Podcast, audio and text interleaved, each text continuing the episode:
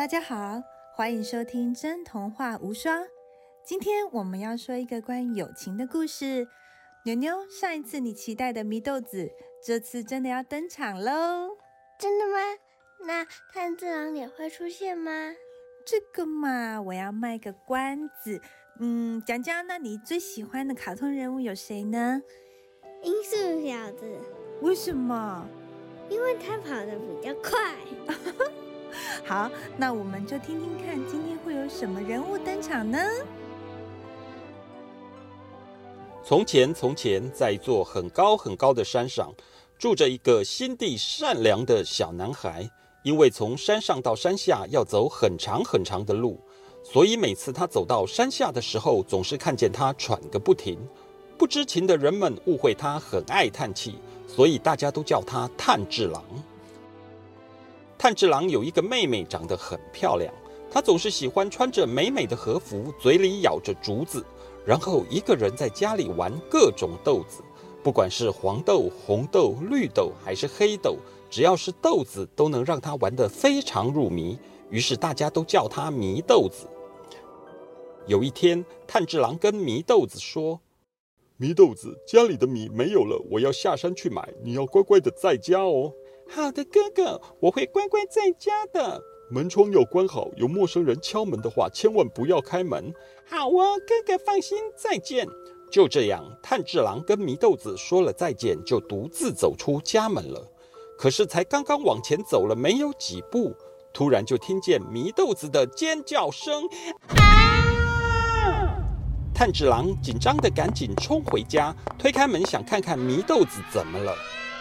没想到眼前的景象让他整个吓傻到不知道该怎么办。刚刚才跟自己说过再见的妹妹祢豆子居然不见了，整个屋子里只剩散落一地的豆子和一张纸条。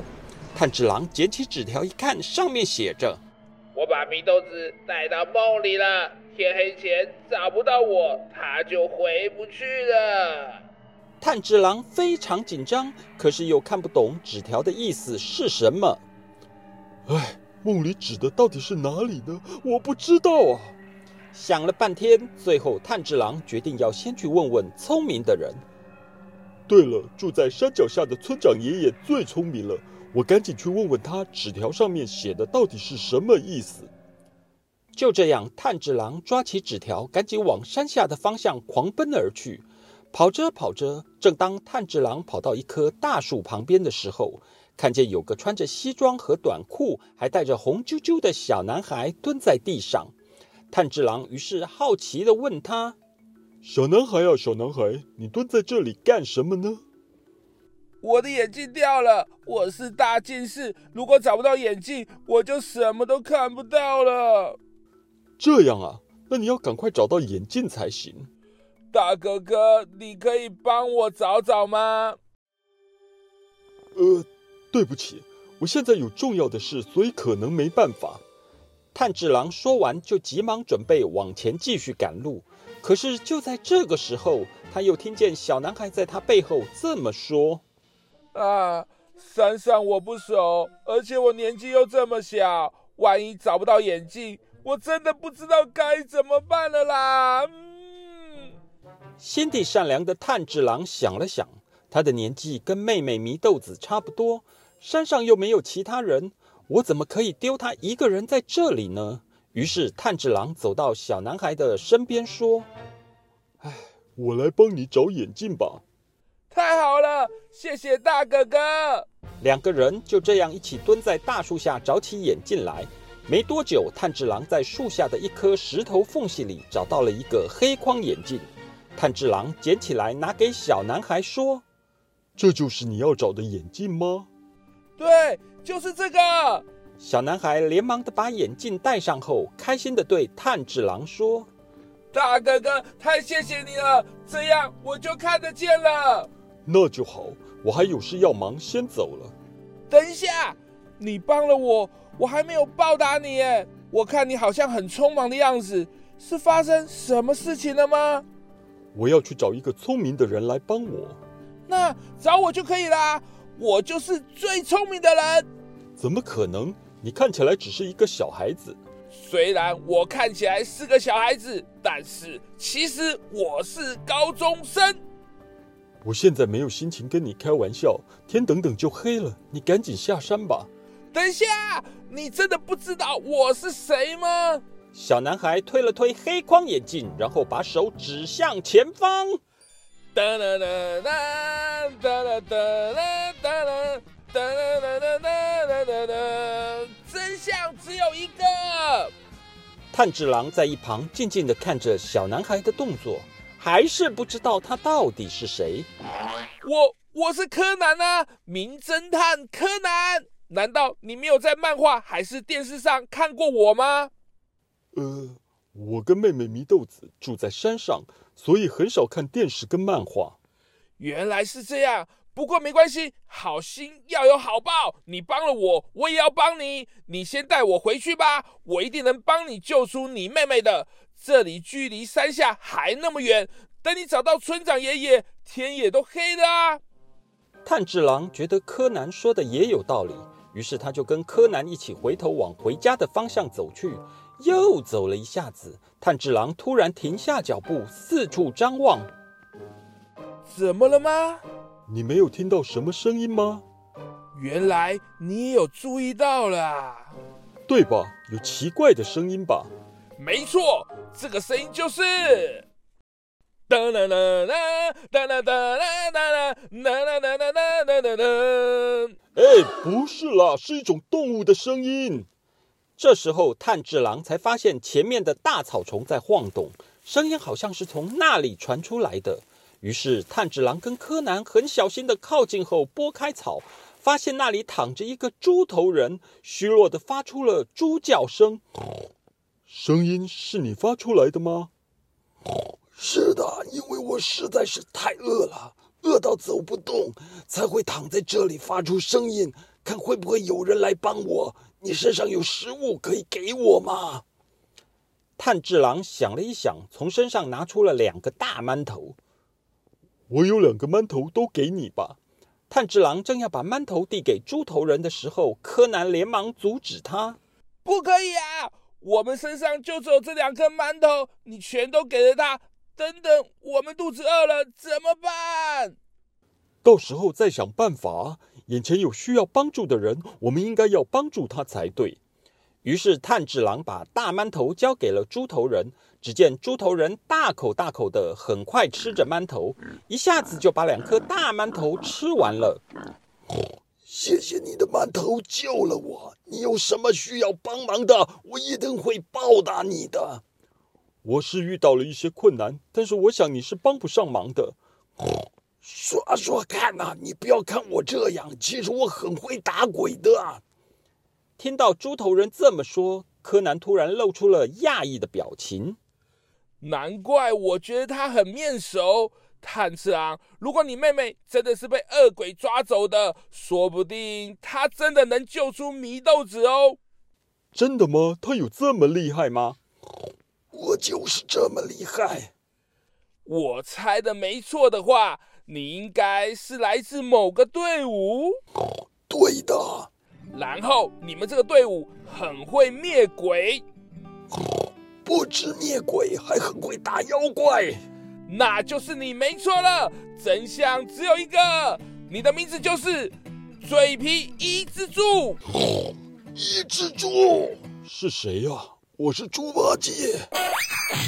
鬼灭之刃的一只猪，你不知道吗？等一下，猪八戒不是应该在西游记吗？你怎么跑到这个故事来了啊？我是从戈壁山过来这座山找食物的，师傅他们还在等我，我要先离开了。这时候，猪八戒从身上拿出了一颗球，交给了炭治郎。这是什么？这是我的法宝。当你遇到危险的时候，只要把球往天上一丢，然后念出咒语，这颗球里的宝贝就会出来救你。猪八戒在炭治郎的耳边小声的告诉了炭治郎咒语怎么念。我记得了，谢谢你。不客气，这是因为你心地善良，给了我大馒头的缘故。祝福你早点找到你妹妹。猪八戒离开以后，炭治郎和柯南加快了脚步。终于在天黑前回到了炭治郎空无一人的家里。我妹妹就这样凭空消失了，只留下了这张纸条。柯南看完了纸条，低头看了看散落一地的豆子，好像在想些什么。突然，他看着房子角落的旧书桌，说：“嗯，那个书桌的抽屉本来就是拉开的吗？你没说，我还没注意到。书桌的抽屉平常都是拉上的。那就没错了。真相只有一个，祢豆子就是从那里被带走的。我们赶快去救他。”炭治郎和柯南一前一后的钻进了抽屉里，没想到里面居然有一个像飞毯的机器停在那里，然后到处漂浮着时钟一样的符号。炭治郎伸手按了按钮，飞毯就开始漂浮晃动了起来。不知道经过了多久的时间，就在炭治郎跟柯南都被晃得晕头转向的时候，飞毯突然停在一个圆形洞口前面。炭治郎赶紧抓着洞口的边缘爬了进去，看到眼前的景象，他大吃了一惊：“哥哥，祢豆子，你怎么会在这里？”“我也不知道，我一个人在家里玩豆子的时候，突然有一只狸猫从旧书桌的抽屉跑了出来，说要跟我一起玩，我就被它带来这里了。”“狸猫？你才狸猫！你全家都是狸猫！我是机器猫。”哆啦 A 梦突然从一旁的房间跑了出来。哆啦 A 梦，果然是你！哆啦 A 梦，所以你纸条上写的梦里，对，就是我把米豆子带来哆啦 A 梦这里的意思。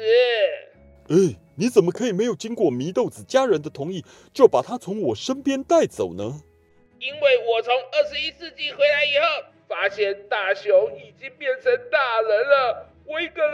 实在是太寂寞了，所以我要米豆子永远跟我在一起，当我的朋友。朋友应该是一起学习、一起成长的伙伴，你怎么可以硬要把祢豆子留在身边呢？我要带他回去。想得美！你们既然找到这里了，我也不会让你们走，统统给我留在这里吧。这时候，哆啦 A 梦把手伸进了他的百宝袋里，开始翻找。炭治郎，当心啊！他的百宝袋里有很多神奇的道具，我们是打不赢他的。除非你们找到我最怕的东西，不然你们是赢不了我的。看着自信满满的哆啦 A 梦，炭治郎根本想不到他最怕的东西是什么。难道他和柯南和祢豆子只能永远留在这里了吗？突然之间，他想起了猪八戒送他的法宝球。没办法了，只能试试看了。